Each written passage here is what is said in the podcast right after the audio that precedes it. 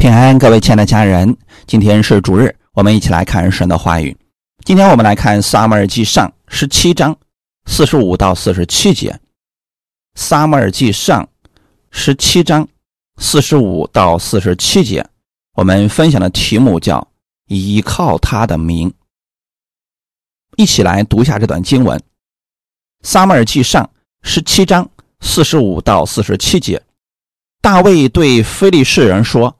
你来攻击我是靠着刀枪和铜戟，我来攻击你是靠着万军之耶和华的名，就是你所怒骂带领以色列军队的神。今日耶和华必将你交在我手里，我必杀你，斩你的头，又将非利士军兵的尸首给空中的飞鸟、地上的野兽吃。使普天下的人都知道以色列中有神，又使这众人都知道耶和华使人得胜，不是用刀用枪，因为征战的胜败全在乎耶和华，他必将你们交在我们手里。阿门。一起先来做一个祷告，天父，我们感谢你。谢谢你将我们带领到你的话语面前，你要将真理赐给我们，让我们的生活当中可以靠着你的真理得胜。耶稣基督的名已经超乎了万名之上，我愿意在生活当中依靠耶稣之名，在生活当中尊崇你、荣耀你。请赐给我们智慧，让我们的生活当中学习去依靠你，在凡事上得胜。借着今天这样的话语，让我们得着这方面的智慧。奉主耶稣的名祷告，阿门。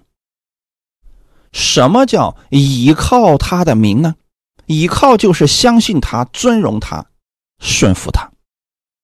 可能很多人说，我也会使用耶稣之名啊。当我身上有疾病的时候，我使用耶稣之名，这个疾病就消退了。在这一方面，我操练了很多次，我知道。神是有这个大能的，但是当我用耶稣之名在其他方面的时候，似乎不起什么作用了。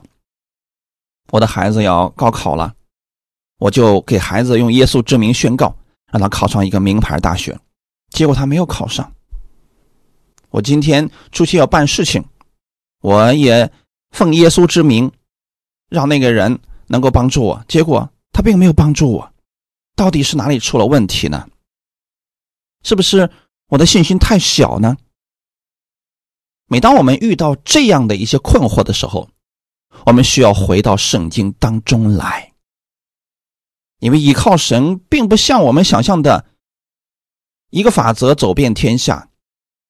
如果是那样的话，圣经就不用写这么多，让我们去认识我们这位神了。因为我们的神，我们一直在强调他是无所不能、无所不在。无所不知的，那既然他是这样的一位主，我们需要去认识他，看看在一些事情上，我们当如何去相信他、顺服他，最后才能尊崇他。如果我们不知道如何使用神的这些法则，那在生活当中肯定会遭遇失败。我们一起今天来看一下。大卫的信心之路，看看他是如何依靠神的名而得胜的。我们先对大卫的家庭给大家做一个介绍，《撒母耳记上》十七章十二到十四节，大卫是犹大伯利恒的以法他人耶西的儿子，耶西有八个儿子，当扫罗的时候。耶西已经老迈，耶西的三个大儿子跟随扫罗出征。这出征的三个儿子，长子名叫以利亚，次子名叫亚比拿达，三子名叫沙马。大卫是最小的，那三个儿子跟随扫罗。阿门。通过这个介绍。我们可以知道，大卫的父亲耶西一共有八个儿子，其中呢，最引以为傲的，他父亲觉得值得夸口的，就是那三个儿子，因为这三个儿子呀，跟随着王在王的身边服侍，而大卫呢，应该是他所有儿子当中，目前来讲最没有出息的。没有什么成就，到目前为止还是依然在旷野里边放羊，以至于啊，耶西都差点忘了这个儿子了。以色列地区的放羊跟我们当地的不一样，我们当天可能就回来，还要在家吃饭，但以色列地区他们去旷野放羊，一出去可能好几个月，长时间不跟家人联系。跟家人的那个关系啊，慢慢可能就疏远了，以至于耶西可能逢人会讲自己的三个大儿子是多么多么的有出息，可能从来不跟人讲大卫的事情。但正是这样的一些经历，让大卫在旷野的过程当中，他学会了在凡事上依靠神。我们要知道，在旷野放羊，它是有危险性的，会有一些野兽来觅食的时候，去吃这个羊群。那这个时候你要保护羊群怎么办呢？你要学会跟这些野兽来搏斗。当时的大卫年龄并不大，所以在这些事情出现的时候。谁会去帮助他呢？难道他在地上遇见狮子或者熊来了，在地上哭一会儿，这些动物就会放过他吗？很明显不会。或者说那个时候他以神之名做一个宣告，这些狮子和熊就会离开吗？很明显也不会。因此，在那个过程当中，大卫认识了神，也学会了如何在生活当中凡事上依靠神。我们看一段经文，《撒母耳记上》十七章三十二到三十七节，大卫对扫罗说：“人都不必因那非利士人胆怯，你的仆人要去呢。”与那非利士人战斗，扫罗对大卫说：“你不能去与那非利士人战斗，因为你年纪太轻。他自幼就做战士。”大卫对扫罗说：“你仆人为父亲放羊，有时来了狮子，有时来了熊，从群中衔一只羊羔去，我就追赶他。”击打他，将羊羔从他口中救出来。他起来要害我，我就揪着他的胡子，将他打死。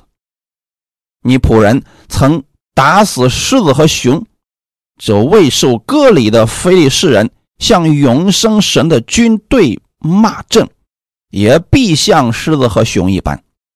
大卫又说：“耶和华救我。”脱离狮子和熊的爪，也必救我脱离这非利士人的手。扫罗对大卫说：“你可以去吧，耶和华必与你同在。”我们从这儿可以看出一些事情：大卫和扫罗遇见了同样的难题。这个难题是什么呢？非利士人过来挑战。在非利士人当中，有一个人非常的强大，以至于整个以色列的军队都害怕了，无心应战，都觉得自己不行。那同样的事情，为什么扫罗以及以色列军兵没有大卫这样的信心呢？因为看的焦点不一样。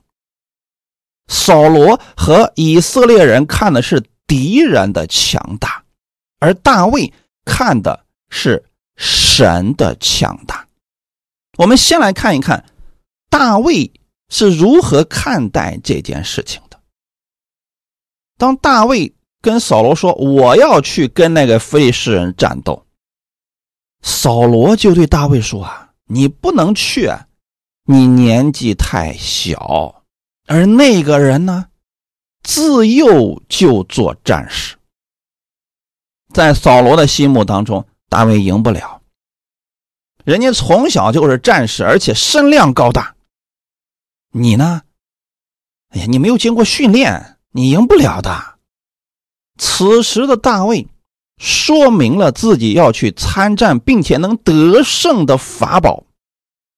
他就讲了他过去的经历。他说：“你仆人为父亲放羊，这是他在旷野当中的生活。也正是大卫这么些年在旷野当中依靠神的这些经历，让他学会了如何在凡事上依靠神。”在旷野放羊的时候，来了狮子，来了熊，怎么办呢？此时，你就需要去战胜他们。狮子或者熊来了，从羊群当中叼了一只羊就走了。你如果此时害怕，你就只能放弃了。那你这次放弃了，下一回他们又来了呢？总有一天，你的这些羊会被他们吃完的。那怎么办？所以这不是一个正确的解决方法。大卫的做法是什么？追赶他，击打他，把羊羔从这些野兽的口里边救出来。从这些话语当中，我们可以看出来，这是大卫已经得胜的经过。但他一定不是一开始就这样的。或许一开始大卫。也曾害怕过，亲眼看着这些野兽把自己的羊羔叼走，之后，他可能向神祷告了，不能再这样下去了。我要反击，我要战胜这些狮子或者熊。后来他不断的向神祷告的时候，神给了他信心，也给了他智慧，让他来战胜这些野兽。因为我们从这可以看出来，就算你心里边真的觉得自己可以战胜狮子和熊，但是当这些野兽来的时候，如果你不去依靠神，你心里边依然是非常惧怕的。但是你看这里大卫所说的，我就揪着他的胡子将他打死，这就说明大卫。他的得胜不是一次两次，而是后来他学会依靠神。每一次当这些野兽来的时候，大卫已经不再惧怕了，他已经有了得胜的力量。因此，此刻他才敢对扫罗说：“我曾经打死狮子和熊，这未受割礼的非利士人。”他顶多也就像狮子和熊一般。神既然能救我脱离狮子和熊，也必能救我脱离这非利士人的手。大卫说这些话语是由他的亲身经历做支撑的，他是完全相信神有这个能力，能帮助他得胜。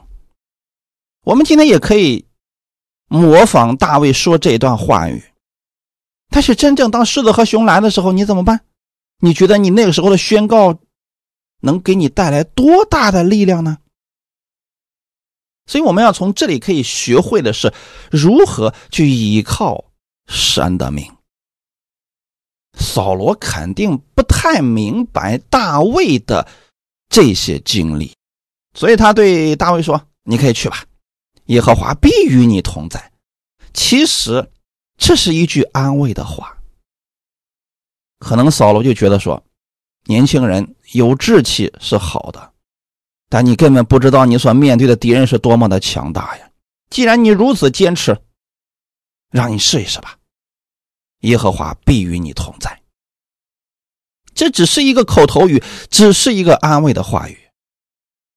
但是这句话语在大卫的心中，他觉得是的，就是神与我同在。那扫罗和以色列人，他们看的是这个敌人是多么的强大。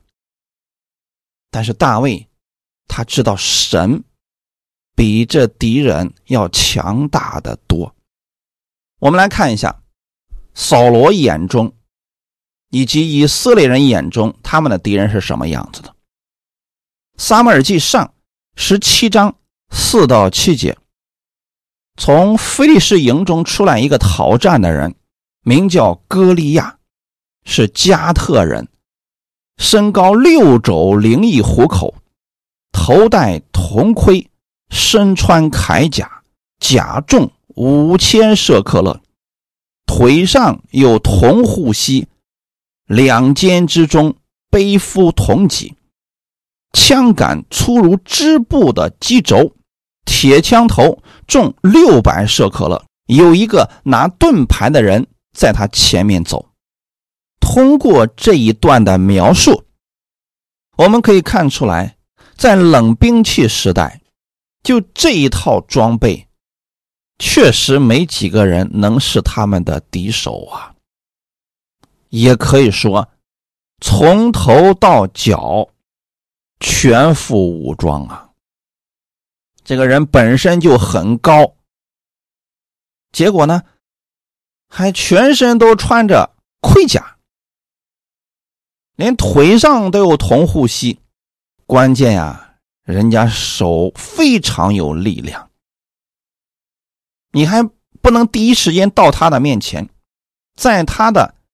前面还有人拿着盾牌往前走，可以说啊，防御能力也是极其的强。因此啊，以色列百姓看到歌利亚的时候啊，确实觉得无法战胜啊，这怎么办呀？但是大卫为什么觉得自己可以战胜？因为大卫依靠的是神。大卫这么些年在旷野当中与熊和狮子搏斗的经历过程中，他学会了如何看穿敌人的弱点。他也知道神会赐给他智慧，让他能够战胜敌人。但是以色列百姓呢？他们没有这些看见呀，他们没有这些经历啊，他们战胜敌人靠的就是自己的力量。因此，当他看到歌利亚是这个样子的时候，他们非常害怕。撒马尔记上十七章十到十一节，那菲利士人又说：“我今日向以色列人的军队骂阵。”你们叫一个人出来与我战斗。扫罗和以色列众人听见非利士人的这些话，就惊慌，极其害怕。还没有战争呢，他们就已经害怕成这个样子了。那大卫一开始在面对狮子和熊的时候，难道不害怕吗？肯定有害怕呀。那狮子一声怒吼，一般人也是十分恐惧战惊的呀。如果是熊的话，体积非常高大，力量也非常厉害。这种情况下，人怎么可能不害怕呢？因此，大卫他依靠神，既然能战胜旷野的狮子以及熊，他就已经知道。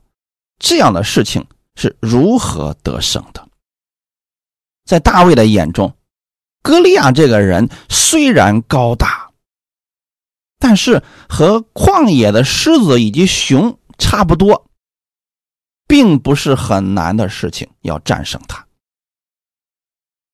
所以你看，三十六节到三十七节说，你仆人曾打死狮子和熊，这未受割礼的非利士人向永生神的军队骂阵，也必像狮子和熊一般。”大卫又说：“耶和华救我脱离狮子和熊的爪，也必救我脱离这非利士人的手。”从这里我们可以看出来，大卫他一直在依靠神。我们在生活当中遇见问题的时候，如果这个问题超出了我们个人的能力，我们一对比，心中就会惊慌，就会害怕。但是这种对比的方式本身就是错误的。如果一个人没有相信神，他没有可以依靠的，他需要自己和他的困难去对比。如果战胜不了，他确实可能会感到惧怕。但我们不一样啊，我们有依靠者，有供应者。当我们的力量无法战胜这些的时候，你可以去依靠我们这位神呢。大卫是这样看问题的，他知道自己无法战胜狮子和熊，但神是可以的呀，所以他心里边依靠的是神，他也相信神必然能带他得胜。阿门。撒马尔记上十七章四十五到四十七节，今天咱们读的本文。我们看看大卫是如何看待歌利亚的。大卫对非利士人说：“你来攻击我，是靠着刀枪和铜戟；我来攻击你，是靠着万军之耶和华的名，就是你所怒骂带领以色列军队的神。”今日耶和华必将你交在我手里，我必杀你，斩你的头，又将非利士军兵的尸首给空中的飞鸟、地上的野兽吃，使普天下的人都知道以色列中有神，又使这众人知道耶和华使人得胜，不是用刀用枪，因为征战的胜败全在乎耶和华，他必将你们。交在我们手里，在大卫的心里边，从来就没有觉得是自己在战斗，乃是神与他同在，所以他才对非利士人说出了这样的话语：“你攻击我靠的是你手中的力量，但是我攻击你根本就不是靠这些。”所以大卫上战场的时候也没有全副武装，手里拿着多么重的枪上战场，没有。他就是一个牧羊人的方式上了战场。因为大卫知道靠自己战胜格雷亚，原来几乎是不可能的。但是如果靠耶和华万军之神呢，那就不一样了呀。此刻虽然是双方在言语上互相的较量，很明显，大卫一直想宣告出来的是：你今天得罪的不是我，是我们的神，他是带领以色列军队的。很明显，现在歌利亚带领着。非利士人的军队，而以色列人的军队呢？现在这些首领不敢跟非利士人对战，而大卫出来的时候告诉歌利亚：“我们的首领是万军之耶和华。”那如果是这样的话，两个军队的首领单独对战，歌利亚几乎没有胜算呢。因为我们的神要战胜歌利亚，要费多大的力气呢？这就是大卫从自己的内心看待歌利亚的方式。首先，他是从神的角度去看待这件事情，他心里边已经没有惧怕了。我们在很多时候生活当中遇到问题的时候，我们如果不知道神是我们的首领，是我们的供应者和帮助者，好像只剩下我们自己的时候，我们就会害怕，就会担心，就会忧虑啊。那信心自然也就不存在了。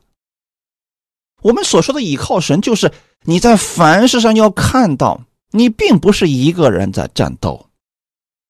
你的首领是我们的神，是耶稣基督，他已经胜过了这个世界了，战胜了疾病，战胜了死亡。阿门。而他与你同在。你为什么要担心呢？所以很多人他惊慌失措，就是没有看到今天圣灵与他同在，没有看到万军之神在他的右边。哈利路亚。那如果是这样的话，只剩下我们自己，我们心里当然是害怕的呀。以色列百姓。现在就是这样的害怕呀，但大卫不怕，因为他知道神与他同在，今天他必然会得胜的。所以大卫对歌利亚才说了这个话：“今日耶和华必将你交在我手里。”所以大卫一直就觉得不是靠我的力量得胜，是神在使用我，神在帮助我得胜。我必杀你，斩你的头。此时，大卫知道，神要借着他的手去战胜仇敌。他们这一战得胜之后，普天下的人都知道以色列中有神。因为如果说在以色列中出来一个首领，比格利亚更加的高大。那两个人不相上下的情况之下，大战三百回合，最后格利亚失败了。这种情况之下，人们会把荣耀归给那个厉害的人，但现在就不一样了呀。很明显，大卫靠自己是无法战胜格利亚的。如果这次得胜之后呢，那大家就会觉得。哇，我们的神好厉害呀！所以各位家人们，如果你在生活当中遇到了这些事情，你发现自己无法得胜，你依靠神战胜了，你就知道这是神的能力了。可很多时候啊，我们不去依靠神，让事情最后失败了，我们还埋怨神，这不是一个正确的做法。因此，我们要学会如何像大卫一样，先拥有信心。也就是说，你在看待问题的时候，要知道是神与你同在。哈利路亚！大卫心里边非常清楚的知道，让人征战能够得胜的，是神的名。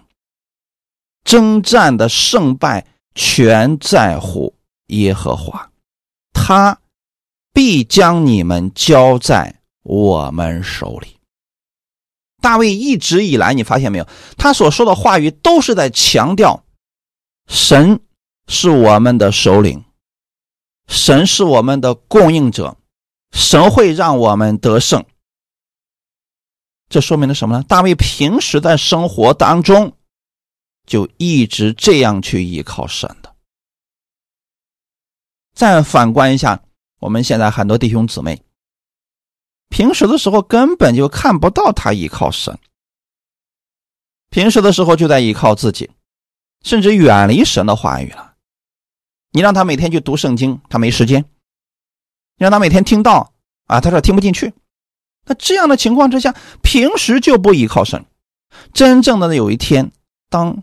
很大的问题临到了，他怎么可能会去依靠神呢？光在意念当中觉得自己有信心是不行的。这个信心，它是需要被操练的。你如何能相信神一定在这件事情上帮助你得胜呢？如果你平时就没有这样的训练，仅仅只是在道理上知道神有这样的能力，那真的问题来临的时候，你就忘了，忘得一干二净的。所以还是那句话语，在大卫的心里，他一直都知道神与他同在，这样的信心你们能拥有吗？有人说，我们今天也有了这样的信心了呀。我们也知道啊，当我们信耶稣的那一刻，圣灵就住在我们的心里边，与我们同在。无论我们往哪里去，圣灵都与我们同在。他是我们的帮助者，是我们的供应者。你说的不错，完全正确，理论上一点毛病都没有。但我想问，如果你现在就在歌利亚的这个战场，你能用这样的信心杀死歌利亚吗？似乎并不能，因为当前。这些信心还只是口头上的宣告，你总不能咒诅格利亚，让他现在就死掉吧？那很多人真的是这么宣告的，他以为生活就这么简单。如果格利亚出现了，我就咒诅他，让他现在死在我面前。他发现宣告的时候不起作用。好些人觉得自己会宣告，就已经觉得可以战无不胜了。其实这是一个问题，在一些方面，我们确实可以使用耶稣之名战胜属灵的敌人。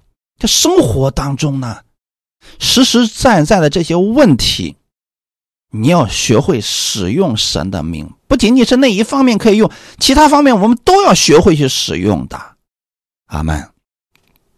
很多人觉得说是，不管仇敌有多么的强大。我只要明白了信心，我接着宣告，我就可以得胜。甚至有些人说了，只要有信心，水就能变成葡萄酒。只要有信心，你什么都可以做，问题不大。耶稣最大，哈利路亚！口号喊得震天响，生活遍地是鸡毛。这不是信心的应用。虽然说此时你的这些信心是正确的，如何去使用它，可不是仅仅宣告就算结束的呀。你想，歌利亚此刻是不是在做宣告？你们过来，我要斩了你们的头，我要让你们的尸首被天空中的飞鸟给吃了。他们也是在宣告啊。可是以色列百姓死了吗？没有，大卫此刻也是用神的话语在宣告，格利亚倒下了吗？并没有。所以说，信心它后面还有一个部分，就是应用的部分。我们来看看大卫是如何准备的。我们不能打无准备之仗啊！撒母耳记上十七章四十节。他手中拿杖，又在溪中挑选了五块光滑石子，放在袋里，就是牧人带的囊里。手中拿着甩石的机弦，就去迎那非利士人。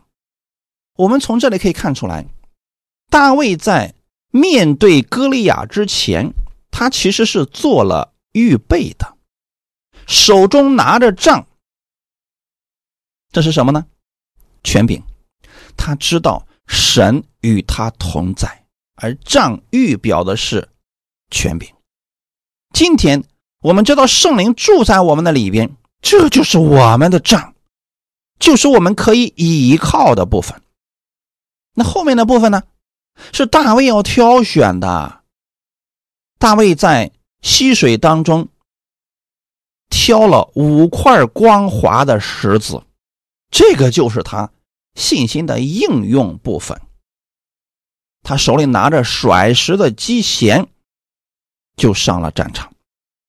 我们先来看结果吧，《撒母耳记上》十七章四十八到四十九节，非利士人起身迎着大卫前来，大卫急忙迎着非利士人往战场跑去。大卫用手从囊中掏出一块石子来，用机弦甩去，打中非利士人的额。石子进入额内，他就扑倒，面伏于地。这场征战结束了。而征战的过程呢，是非利士人朝着大卫就过来了。既然刚才双方都已经宣告过了，发过狠话了，那现在开始正式的战斗吧。多说无益啊。所以说啊，各位家人们，我们不仅仅在生活当中靠个宣告就可以了。还要进入实际性的生活呀！那现在歌利亚朝着你跑过来了，怎么办？你总不能还宣告吧？大卫急忙迎着非利士人往战场跑去。很明显，他知道，如果说歌利亚跑到了自己的身边，那几乎自己就完了。因此，他要跟他保持一定的距离。此时此刻呢，大卫就像在旷野当中。战胜狮子和熊一样，你要知道啊，双方的力量悬殊实在是太大了。我们可以默想一下，大卫在旷野的时候如何战胜熊或者狮子。很明显，此时此刻，狮子或者熊朝他来了，大卫就不能让他挨着自己啊！那一巴掌下去，大卫可能就挂了。所以要保持一定的距离，然后他手中的这个东西才能发挥作用啊！在战胜熊或者狮子的时候，大卫也是拿出机旋甩向熊或者狮子的额头，那应该是在旷野当中战胜了无数次狮子或者熊，他已经练得非常的熟悉了。因此，今天在遇到歌利亚的时候，他并没有惧怕，像往常一样甩出机弦里边的石子儿，歌利亚应声而倒。在这个过程当中，大卫一边走，确实是需要一边祷告的，因为能不能得胜，靠的还真不是他手中的那个武器，而是神。要给他力量，帮助他。阿门。那大家知道用机弦甩石的这个技能是大卫发明的吗？并不是。我们来看一下《史诗记》二十章十五到十六节。那时，卞雅悯人从各城里点出拿刀的，共有两万六千，另外还有基比亚人。点出七百精兵，在众军之中有拣选的七百精兵，都是左手便利的，能用机弦甩石打人，毫发不差。我们通过这里可以看出来，大卫在旷野的时候，他曾经应该是向神祷告过了。这些狮子和熊实在是太强悍了，我用什么方式可以战胜它呢？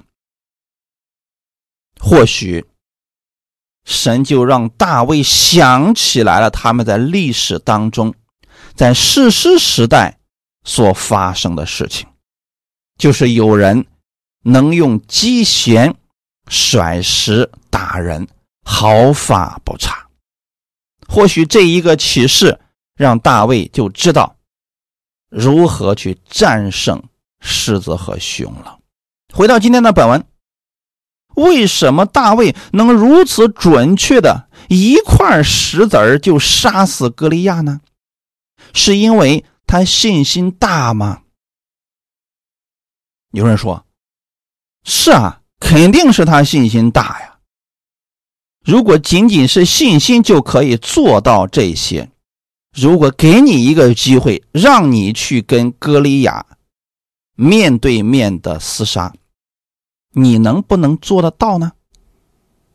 有人说：“那我做不到。”那你看，前面我们讲了大卫所拥有的信心，你们说也可以拥有啊，因为在认知上知道大卫是怎么去依靠神的，我们也可以做到的呀。这个信心我们可以拥有的。可实战当中，我们说我们做不到，差的到底在哪里呢？我不知道我们在场的人，如果现在把你放到歌利亚的面前，让你拥有现在大卫所拥有的信心，你觉得你战胜歌利亚的几率有多少呢？其实我们一定要注意到一点，就是不能忽略了信心背后的训练。大卫能做到。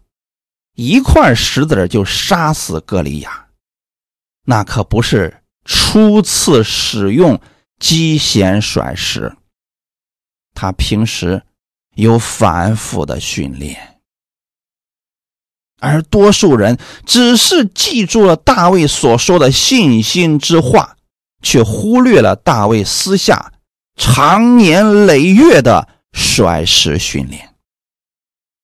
我们可以想象一下。如果神告诉了大卫，用机弦甩石最适合他，那此时的大卫听到这个信息之后，他会做什么呢？他会说：“主啊，我知道了，我有信心可以战胜狮子和熊了。从此以后，该干什么干什么吗？不，当他领受了这个话语之后，他就要不断的去训练自己。可能从那一天开始。”大卫就在旷野里边，不断的用机旋甩石来训练自己砸中目标。或许一开始的时候打的可能是一块大的石头，反复反复训练之后，他的精度越来越高，越来越高。他必然是经过了多年的艰苦训练，而这一块无法偷懒呀。很多人想拥有这样的信心和能力，却不愿意花功夫、下力量去跟神交流。甚至有很多人觉得说：“哎呀，每天花半个小时的时间去读圣经，这实在太痛苦了。啊，每天还要祷告，还要听到，哎呀，好繁琐呀！那信心的话语嘛，领受了不就有了吗？干嘛还得这么费劲呢？”那如果大卫他知道机弦甩石可以战胜狮子和熊，他知道了这些，他就能得胜吗？很难，他必须有艰苦的训练呀。只有艰苦的训练，最终让他可以做到百发百中啊。信心加上他多次的实战，让他觉得战胜歌利亚。很容易，阿门。他的信心此时此刻是稳固的。如果我们没有实战，仅仅只是拥有信心的真理，这其实更多像空中楼阁。就是讲起真理来，很多人都懂，甚至咱们今天所讲的，他也听过无数人讲了。可是生活当中呢，他依然不会用，遇到问题还是会失败。每一次，熊和狮子来了，都把他的羊给叼走了。他手里拿着自己的机弦，甩了一块石头，根本不起作用。那如果是这样，次数多了，他会怀疑神给他的是不是错误的，这方法是不是不对？大卫不是这样的，大卫。应该是在旷野当中训练了很多次，最终他发现可以做到一块石头就精准打到自己想打的地方。所以此时此刻，再一次熊来了或者狮子来了，他再加上祷告，发出这块石子的时候，那个熊，那个狮子。应声而倒了，后面的得胜也是需要不断的训练的呀。可是很多信徒这块完全就没有，他还停留在跟敌人口头宣告的那一块呢，实战方面完全没有。所以他们总觉得狮子和熊来了，我是可以靠着机弦甩石战胜的。可事实是，当这些问题真的来到的时候，他们失败了。失败了之后，他们又埋怨神给他的不对，甚至说这个人讲的不行，在不停的换人。他发现，真正的持守真理的人讲的都差不多，实际上是他自己这一块缺了。大卫相信，在过去的时候，神一直都在帮助他。这一次战胜歌利亚也一定是可以的，并且这一次的得胜可以让外邦人都知道以色列人不是好欺负的，他们是有神的。大卫想要借着这件事，要见证神的大能，不是在炫耀自己的能力，不是要抬高自己的威望。所以，各位家人，你明白了神的话语。你领受了神的信心，你去实践神的话语，你会见证神的大能。我跟你们讲这些，也不是要说我的口才有多好，我只是想让你们知道如何在生活当中去依靠神呢。那好些人其实对信心的应用是错误的。那不少人为自己的家人祷告，为自己的孩子祷告。他其实他只是一个宣告，后面就没有了。我举个例子来讲，在过去的时候，有一个人自己的孩子要高考，他就给自己的孩子做宣告，最后这个孩子没有考上他心中的那个大学，他就很灰心，说：“为什么我也宣告了，为什么这个事情他就没有成就呢？”当我就问他，我说：“那你的孩子有没有好好的刻苦的学习呢？”有没有努力的去预备好自己的这些呢？他说还需要努力吗？努力是律法。我们现在恩典之下呢？好吧。大家有没有发现他的问题在哪里呢？他缺了大卫在旷野当中训练自己甩石精度的那一项。我们手中的工作，我们是需要让神给我们智慧，给我们能力，把它做到最好的。这块的训练他缺失了，那自然确实要想得胜啊，这个很难很难的。大卫这样的成长经历、信心得胜的经历是值得我们去效仿的。阿门。后来这项杀敌技能被大卫发扬光大，还装备了以色列的军队。最后，我们看一段经文。雅各书第二章十九到二十二节，你信神只有一位，你信的不错，鬼魔也信，却是战惊。虚浮的人呐，你愿意知道没有行为的信心是死的吗？我们的祖宗亚伯拉罕把他儿子以撒献在坛上，岂不是因行为称义吗？可见信心是与他的行为并行。而且，信心因着行为才得成全。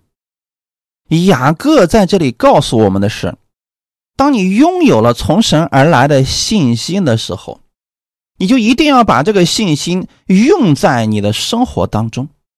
如果仅仅只是知道、相信，这个并不会发生果效的，因为相信神的人很多啊。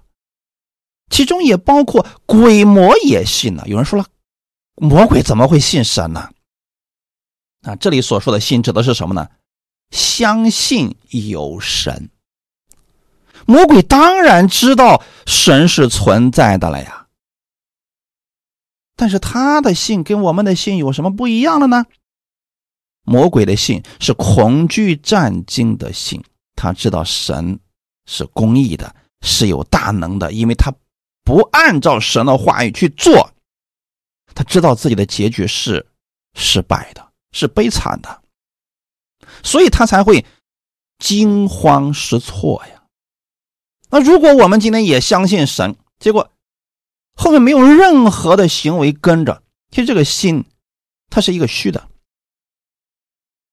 后面说虚浮的人呐，你愿意知道没有行为的信心是死的吗？这里是指应用在生活当中，可不是说我们信耶稣进天国的事情。那个信，你真的心里相信耶稣在十字架上已经成就的事情，你就已经得着了。属灵当中。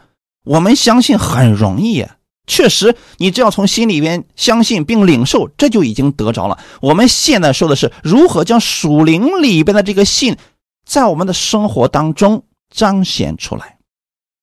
如果仅仅只是停留在属灵当中，那你得到的是属灵的祝福，生活当中看不到。所以雅各在这里强调的是什么呢？你要将这样的信心要应用在你的生活当中。那真正的信，就会带出真正的行为。这里还做了一个例子，就是亚伯拉罕把自己的儿子以撒献在坛上的时候，就是他相信神是使无变有，是死人复活的神。正是因为他有了这样的信心，所以他才有了这样的行为。可见信心与他的行为并行。而且信心因着行为才得成全，这里成全指的是生活当中的成全啊。你们想在生活当中经历得胜，你想在生活当中看见神的大能，一定要让你心中所信的进入到你的生活当中。哈利路亚，感谢主啊！我们今天分享这信心的话语，不是为了让大家知道什么是信心。也不是为了增加大家更多信心的理论，而是我希望大家可以学习像大卫一样使用信心，并且能够在征战当中得胜。阿门。听过我们讲到一段时间的人，肯定会知道。耶稣以及耶稣在十字架上的所成之功，也一定知道耶稣之名是拥有能力的。这些属灵的真理，其实并不难理解。难的部分是我们究竟在生活当中使用了多少这样的真理。我一直鼓励大家在生活中凡事上学习使用耶稣之名，使用耶稣的权柄，去效法耶稣的样式。如果你不知道耶稣是怎么样做事情的，建议你去看一看新约圣经的四福音书，你看看耶稣在生活当中是如何去做事情的，他也有预备自己。也有把他所信的的生活当中用出来的许多例子。我也希望我们家人们能在这一方面能见证神的大能，可不能在生活当中仅仅只是口头上会宣告，而生活当中却常常经历失败。我更希望各位家人们在生活上也能见证。神话语是实实在在有力量的，咱可以先学习在小事上去依靠神，就像大卫先学习训练自己用机弦甩石的这项技能，把它练熟了，然后再去战胜更强大的敌人。如果你能学会战胜你生活当中的狮子和熊，那战胜歌利亚。就一点也不难了。你若是学会在小事上使用神的话语，那么在大事上，你也会知道如何使用神的话语。你必然会见证神话语的大能，你会知道如何依靠他的名得胜，并且也会成为耶稣之名最美好的见证人。愿今天的话语。给你们带来一些帮助，我们一起来祷告。天父，我们感谢赞美你，谢谢你把这样的话语赐给我们，让我们透过大卫可以学会如何去依靠你的名。你创造这个世界万物当中都有你的规律。你把这样的智慧放在我们的里边，让我们能够在生活当中凡事上学会依靠你的话语。当我们遇到问题的时候，我们向你来呼求，你加给我们力量，也赐给我们信心，让我们知道在生活当中当如何去行，去依靠你的名，在生活当中得胜。感谢赞美你，我们知道我们是神的儿女，我们拥有从神而来的权柄，我们更愿意在生活当中见证这权柄的大能。新的一周已经开始了，我相信这一周你依然会与我同在，无论我往哪里去，圣灵都会在我的里面与我同行。我也愿意顺服圣灵的带领，你给我的启示，我愿意用在生活当中，在这一周当中。我愿意更多的经历你，一切荣耀都归给你。奉主耶稣的名祷告，阿门。